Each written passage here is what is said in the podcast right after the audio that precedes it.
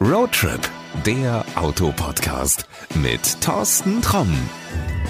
Hallo und herzlich willkommen zu einer neuen Folge von Roadtrip, der Autopodcast. So langsam beginnt der Frühling und wenn man es im Hintergrund rauschen und quietschen hört, dann ist das nicht das Auto, mit dem wir heute fahren wollen, sondern das ist ein Windrad und ich glaube, das muss mal geölt werden. Nicht geölt werden, das muss der Seat Arona in der FR-Ausstattung, den wir heute fahren werden. Wir gucken ihn uns einmal ganz kurz von außen an. Großartig unterscheidet er sich natürlich nicht von seinen zivileren Brüdern. FR, das ist immer die sportlichste Ausstattung.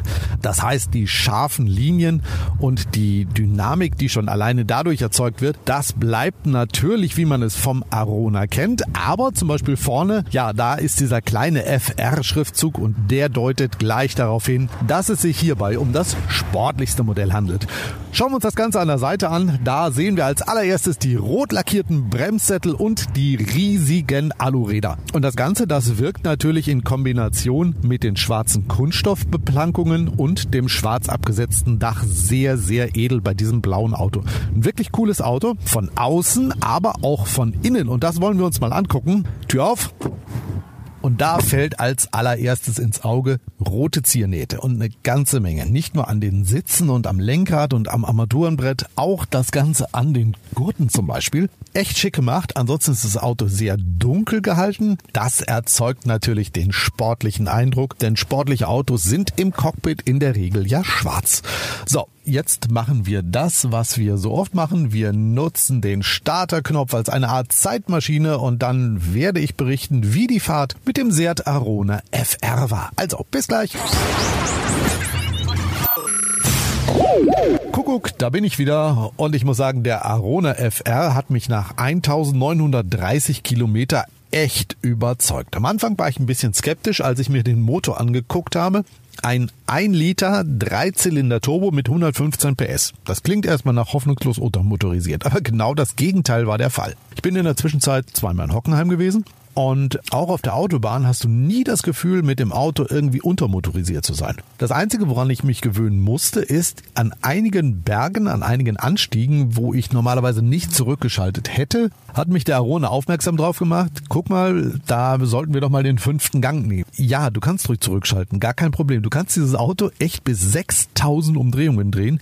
Erst dann fängt der rote Bereich an. Er vermittelt auch eine Menge Spaß, wenn du bei 6000 Umdrehungen ankommst, denn das Auto klingt so ähnlich in Sechszylinder vom Sound. Also schon äh, ein spannendes Ding. Fährst du in der Stadt damit, brauchst du aber eigentlich nie großartig über 2000 Umdrehungen drehen. Es ist genügend Leistung da, es ist genügend Drehmoment da, um mit dem Auto immer flüssig voranzukommen. Und das zeigt sich natürlich dann hinterher auch in den Verbrauchswerten. Also über die 1930 Kilometer habe ich lediglich 5,5 Liter verbraucht. Das finde ich ist eine wirklich imposante Zahl. Verglichen mit dem Diesel zum Beispiel, den wir letztes Mal gefahren sind, da waren es 6,5 Liter, wenn ich mich richtig erinnere. Das Auto hat etwas weniger Leistung und dann mit so einem kleinen Benzinmotor nur 5,5 Liter, echt eine stramme Leistung. Also von daher, meine Empfehlung ist dieser 115 PS Dreizylindermotor. Ansonsten hat der Arona FR aber auch eine Menge Spaß gemacht. Das liegt natürlich an seiner umfangreichen Ausstattung. Da hat sich jemand bei der Zusammenstellung dieses Autos mal richtig ausgetobt in der Preisliste. Da drinnen finden sich zum Beispiel für 850 Euro eine Anhängevorrichtung. Ich habe die jetzt nicht gebraucht. Also wenn du auch keinen Anhänger ziehst, hm, dann ist es eine Überlegung wert, wenn du meinetwegen mit Mountainbikes unterwegs bist und sagst, ich will die aber nicht immer aufs Dach hieven, sondern ich möchte einen Heckträger haben, wo ich die relativ entspannt draufkriege. Da der Arona nicht gerade flach ist, ist Dach, glaube ich, eine blöde Lösung. Da bietet es sich in meinen Augen an, doch vielleicht mal drüber nachzudenken, die Anhängerkupplung für den Heckträger fürs Fahrrad zu bestellen. Ansonsten, wenn du sie nicht brauchst, lass es.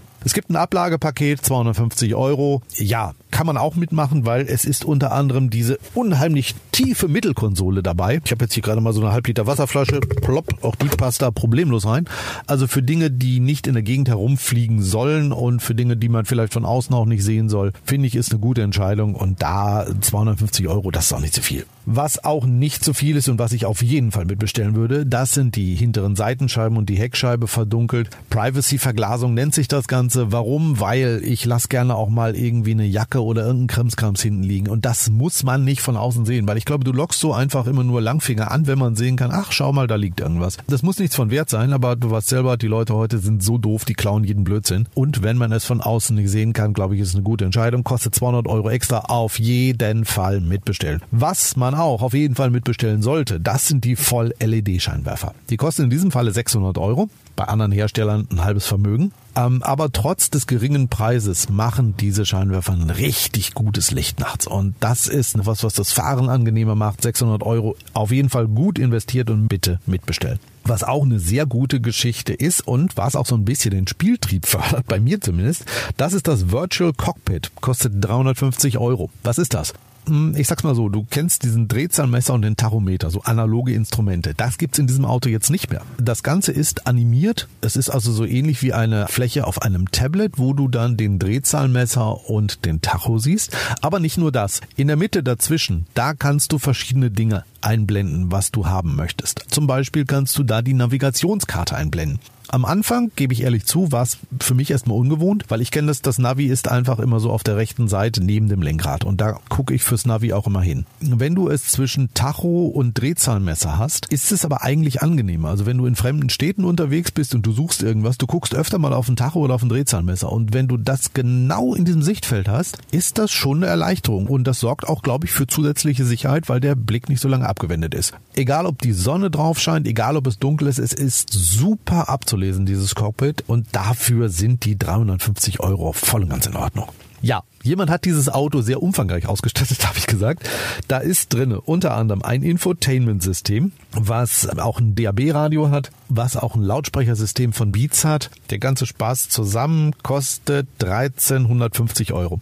Das ist eine Menge Geld. Dafür gibt's bei Fiat gebrauchte Kleinwagen, ja. Aber ich gebe es ehrlich zu, wenn du Spaß an Musik hast, dann sollte man da echt mal drüber nachdenken. So oft kauft man kein neues Auto. Und warum ist das System so gut? Ganz einfach, weil du dein Smartphone einbinden kannst in das Auto. Da ist es egal, ob das jetzt ein iPhone ist oder ob das ein Android-Gerät ist. Du spiegelst sozusagen deine Bedienoberfläche im Display im Fahrzeug und kannst sie von dort aus bedienen. Nicht alle Apps sind dafür freigegeben. Es gibt einige Dinge, die man aus Sicherheitsgründen dann eben gesperrt hat, was auch vernünftig ist. Aber meinetwegen, wenn du jetzt, ach, bleiben wir einfach mal Internetradio hörst, ja, Special Interest, was weiß ich, smoothjazz.com oder sowas. Da gibt's eine App von, die hast du auf deinem Telefon das würdest du auch gerne im Auto hören. Das geht hiermit. Ganz einfach kannst du diese App dann auf dem Display bedienen und kannst dann auch über die großartigen Lautsprecher, zu denen wir gleich nochmal kommen, eben halt den Sound hören. Du kannst so auch meinetwegen Podcasts hören. Podcast-App, ich weiß jetzt nicht, wenn du ein iPhone hast, nimm die von iTunes. Wenn du ein Android-Gerät hast, kannst du Google Podcasts nehmen. Auch das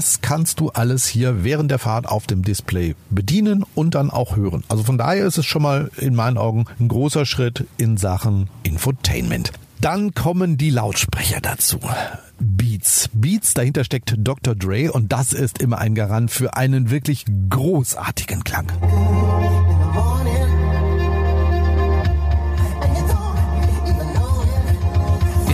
Das zieht dir mal richtig den Scheitel gerade.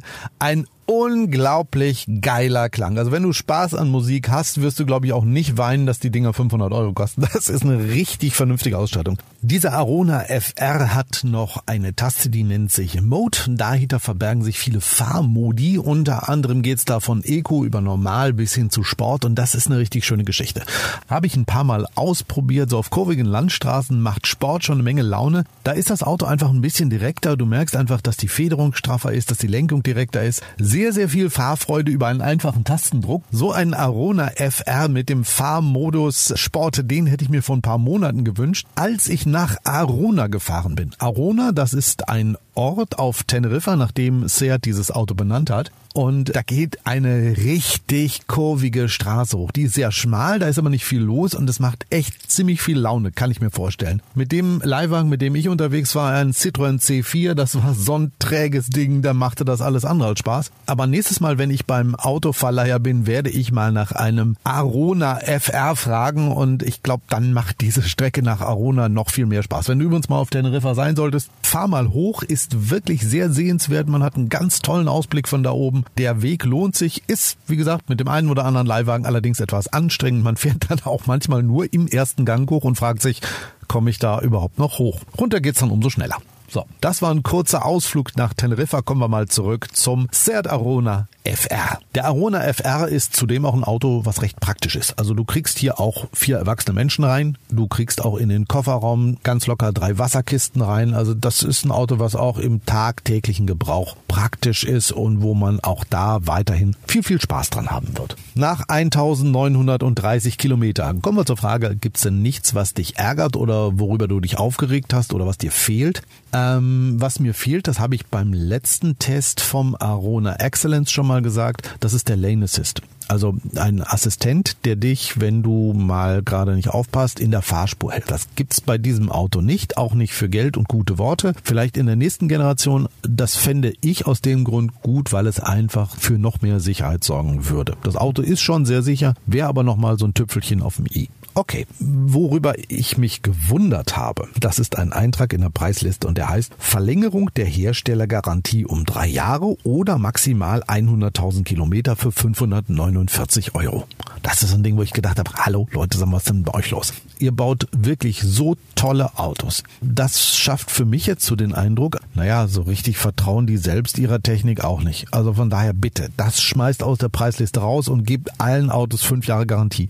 Ich glaube auch nicht, dass euch das wahnsinnig mehr Geld kosten würde. Andere Hersteller machen das auch und ich glaube, das wäre auch ein gutes Alleinstellungsmerkmal, wenn man sagen würde, wir bauen Autos, die richtig toll aussehen, fortschrittliche und moderne Technik an Bord haben und die zudem auch noch fünf Jahre Garantie haben. Das, glaube ich, wäre marketingmäßig auf jeden Fall ein Schritt nach vorne. Denkt mal drüber nach.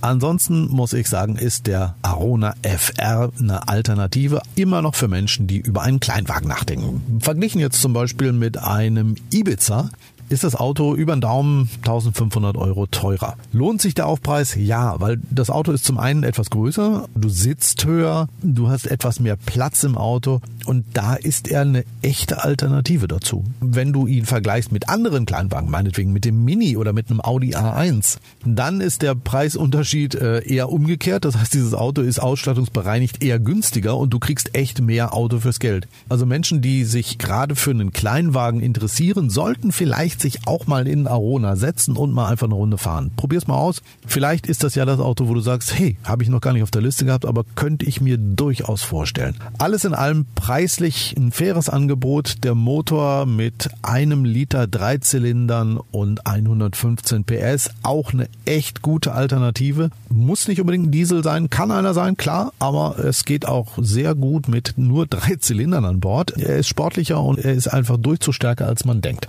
Und das soll es eigentlich auch schon gewesen sein. Ich packe dir mal einen Link zum Arona FR in die Shownotes. Da packe ich auch nochmal zwei, drei Bilder vom Auto rein. Ja, und das war's für heute. Damit wir uns beim nächsten Mal auch wieder hören, kann ich dir nochmal den Tipp geben. Abonniere uns einfach. Das geht überall dort, wo es Podcasts gibt. Und dort kannst du auch, wenn du Lust hast, nochmal die Folge vom Arona Excellence nachhören. Einfach mal auf vorherige Folgen klicken und da siehst du irgendwann dann den Arona Excellence. In diesem Sinne, wir hören uns. Bis zum nächsten Mal. Ciao, ciao. Das war Roadtrip, der Autopodcast mit Thorsten Tromm.